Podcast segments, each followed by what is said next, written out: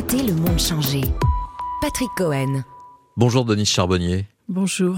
Vous publiez chez Lattès une lettre à votre fils, Charb, mort assassiné dans l'attentat contre Charlie le 7 janvier 2015. C'est un journal, un récit au jour le jour, écrit avec euh, Liliane Roudière, qui est euh, face à vous. Bonjour. Bonjour. Et c'est un livre euh, rempli de larmes, d'amour et de colère.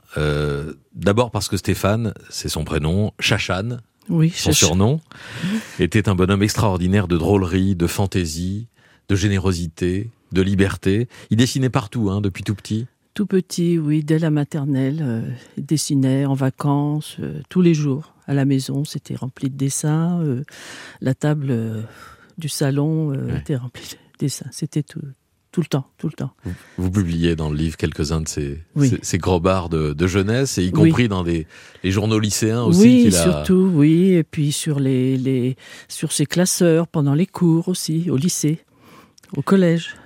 Il faisait marrer ses camarades de classe, Oui, ses profs, ses profs. même ses profs de, de maths, alors qu'il Oui. n'était pas bon en maths du tout. Non, pas du tout. Pas du tout en maths. Et bah, il critiquait, faisait des rédactions sur euh, pourquoi, pourquoi les maths, ça sert à quoi. Donc ça faisait le tour du collège. Et puis, bon, euh, le, le prof de maths, euh, bon, en riait même. Il lisait ses. C'est- Il n'était pas bon non plus en orthographe. Vous avez Pas- souvent dû Pas trop. pas trop. corriger son orthographe, Oui. même dans sa vie de dessinateur. Oui, quelquefois il m'appelait euh, pour me dire ça s'écrit comment, voilà. Et j'avais tendance à répéter la règle, euh, bon, la formule pronominale, voilà. Non, il me disait ça suffit. Bon, Ouais. c'est- bon, tu me dis comment ça s'écrit, mais ne me répète pas la, la- la règle de français. On voit dans ce, ce livre, dans tout ce récit, ces histoires, à quel point euh, il est, vous étiez une, un point d'appui, une référence euh, Oui. pour lui. On était très, très, très proches, très complices, très, oui. On était très proches et très, très unis, euh, en famille aussi, Ouais. avec son frère, son Laurent. père, Laurent, Michel, mon mari. Il y a 100 anecdotes sur le jeune Charb, sa joie de vivre, euh, ses canulars au téléphone.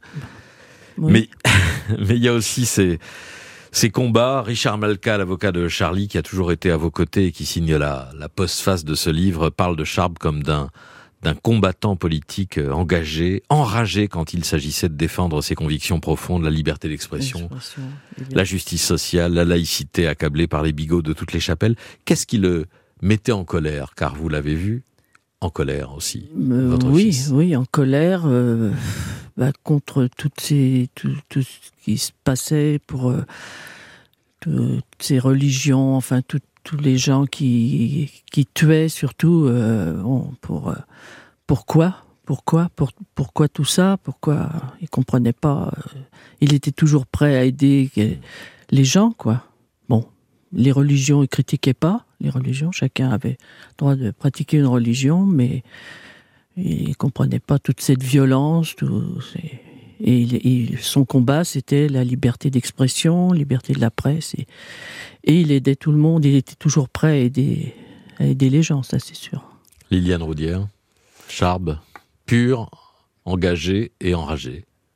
Oui, ça le définit, ça le définit assez bien. Et dans les euh, dans les colères que Denise évoquait, il y a aussi celle qu'il a reçue euh, de par son combat, de par les gens qui étaient du même côté que lui. Ça, ça l'a, ça, ça a été la, une des dernières blessures, je crois, assez euh, qui l'a beaucoup atteinte. C'est-à-dire Et- la gauche qui euh, Ouais, faisait des, des compromis ou qui, euh, avec, avec ouais. l'islam radical ou avec des, des forces islamistes. Voilà. Et lui, je crois qu'il voyait beaucoup plus haut que ça. C'est-à-dire qu'il avait, il avait eu l'intuition, l'équipe de Charlie aussi, que quelque chose se passait qui. Voilà. Mais Charb, oui, c'était, c'était, c'était un enragé et puis un fidèle. Et puis, euh, comme le dit Denise, euh, malgré tout, le combat était joyeux jusqu'à un certain moment, mais c'est un combat joyeux. Il y a cette expression qu'il faisait bondir parce qu'il a souvent entendu vous jeter de l'huile sur le feu. Il l'a Oui. tourné en ridicule dans un dessin qui figure en couverture de, de Oui. votre livre où l'on voit un homme préhistorique avec euh, une jarre d'huile dans une main, Oui, et de- une torche enflammée de l'autre, huile, feu. Voilà, c'est Ouais. l'invention de l'humour. Parce que euh, on lui disait toujours, ça suffit, jeter de l'huile sur le feu. Il me disait souvent, à force, on va plus avoir d'huile, à force de jeter de l'huile sur le feu. Mais bon, non, c'était toujours, euh, bon, il prenait ça toujours. Euh, il me disait, je lui disais peut-être que quand même, faut peut-être un petit peu changer de, enfin, arrêter peut-être alors il m'a dit, bah, je sais pas, si j'arrête, euh, je vais faire des nounours, euh, qu'est-ce que je vais faire? Voilà, donc euh, non, il prenait ça à la rigolade, bien sûr. Et il me disait, bon, bon. Moi, je lui dis oui, mais quand même, t'es menacé, t'es... Mmh. Oui, mais bon, laisse tomber, enfin bon. C'était toujours laisse tomber, lui, c'était pas jamais grave. Oui, oui, mais vous racontez qu'il prenait quand même les choses au, sérieux, sa protection rapprochée, euh, les trois gardes du corps, dont le précurseur avec qui euh, vous, vous empaillez au pied de l'ascenseur chez vous à Pontoise. vous, vous racontez ça. Je lui dis, bah, oui, vous faites quoi? Vous surveillez quoi Le fonctionnement des ascenseurs? Il m'a dit oui. Je hmm. regarde. Alors je dis c'est original. Donc euh, après... Non, non, mais j'ai découvert en lisant ce livre où il a hérité de son caractère, euh, Charb, oui, euh, oui, oui, Madame Charbonnier. Oui, oui, hein oui, oui. J'ai dit qu'il y avait de l'amour, il, il est immense, des larmes, elles sont, elles sont nombreuses. Charb vous manque tous les jours. Et tous les jours, oui, tous les jours. Et il y a aussi de la colère contre ceux qui n'ont pas su le protéger, qui ont fait retirer la protection policière statique en bas de Charlie Hebdo, qui ont sous-estimé la menace. Ce sont les dirigeants de l'époque. Voilà les dirigeants de l'époque. Euh, il était menacé tous les jours depuis l'incendie de Charlie Hebdo, depuis 2011, novembre 2011. Donc, euh, bah, euh, il me disait oui, bon, c'est rien, oui, c'est rien. Mais bon, et puis la voiture qui était devant Charlie Hebdo, la voiture de police, bon, a été retirée, voilà, peu, peu de temps avant. Donc voilà. Et le 25 janvier 2015, à l'Élysée, vous interpellez le président de la République, François Hollande. C'était assez original aussi, comme euh, oui. Donc je lui ai demandé, mm. je lui ai posé la question comment les assassins ont-ils pu pénétrer aussi facilement dans les locaux de Charlie Hebdo? Il m'a pas répondu tout de suite. Il a pris une question ailleurs. Donc moi j'avais pris le micro. Donc euh, je, je me rassieds et je me dis bon bah je vais m'en aller. Hein, c'est pas la peine. Euh, que je reste là. Puis finalement, mon mari n'a pas eu besoin de micro. Lui, il s'est levé, il a dit Monsieur le Président, ma femme vous a posé une question, on aimerait avoir une réponse. Et la réponse, c'est ce que je dis dans les livres. Hein. Je, ça, n'aurait rien changé. Ça n'aurait rien changé. Vous savez, ils étaient tellement déterminés, même s'il y avait une voiture de police. Hmm. Donc, bon, c'est une question, euh, là, euh, difficile à, à avaler, quoi.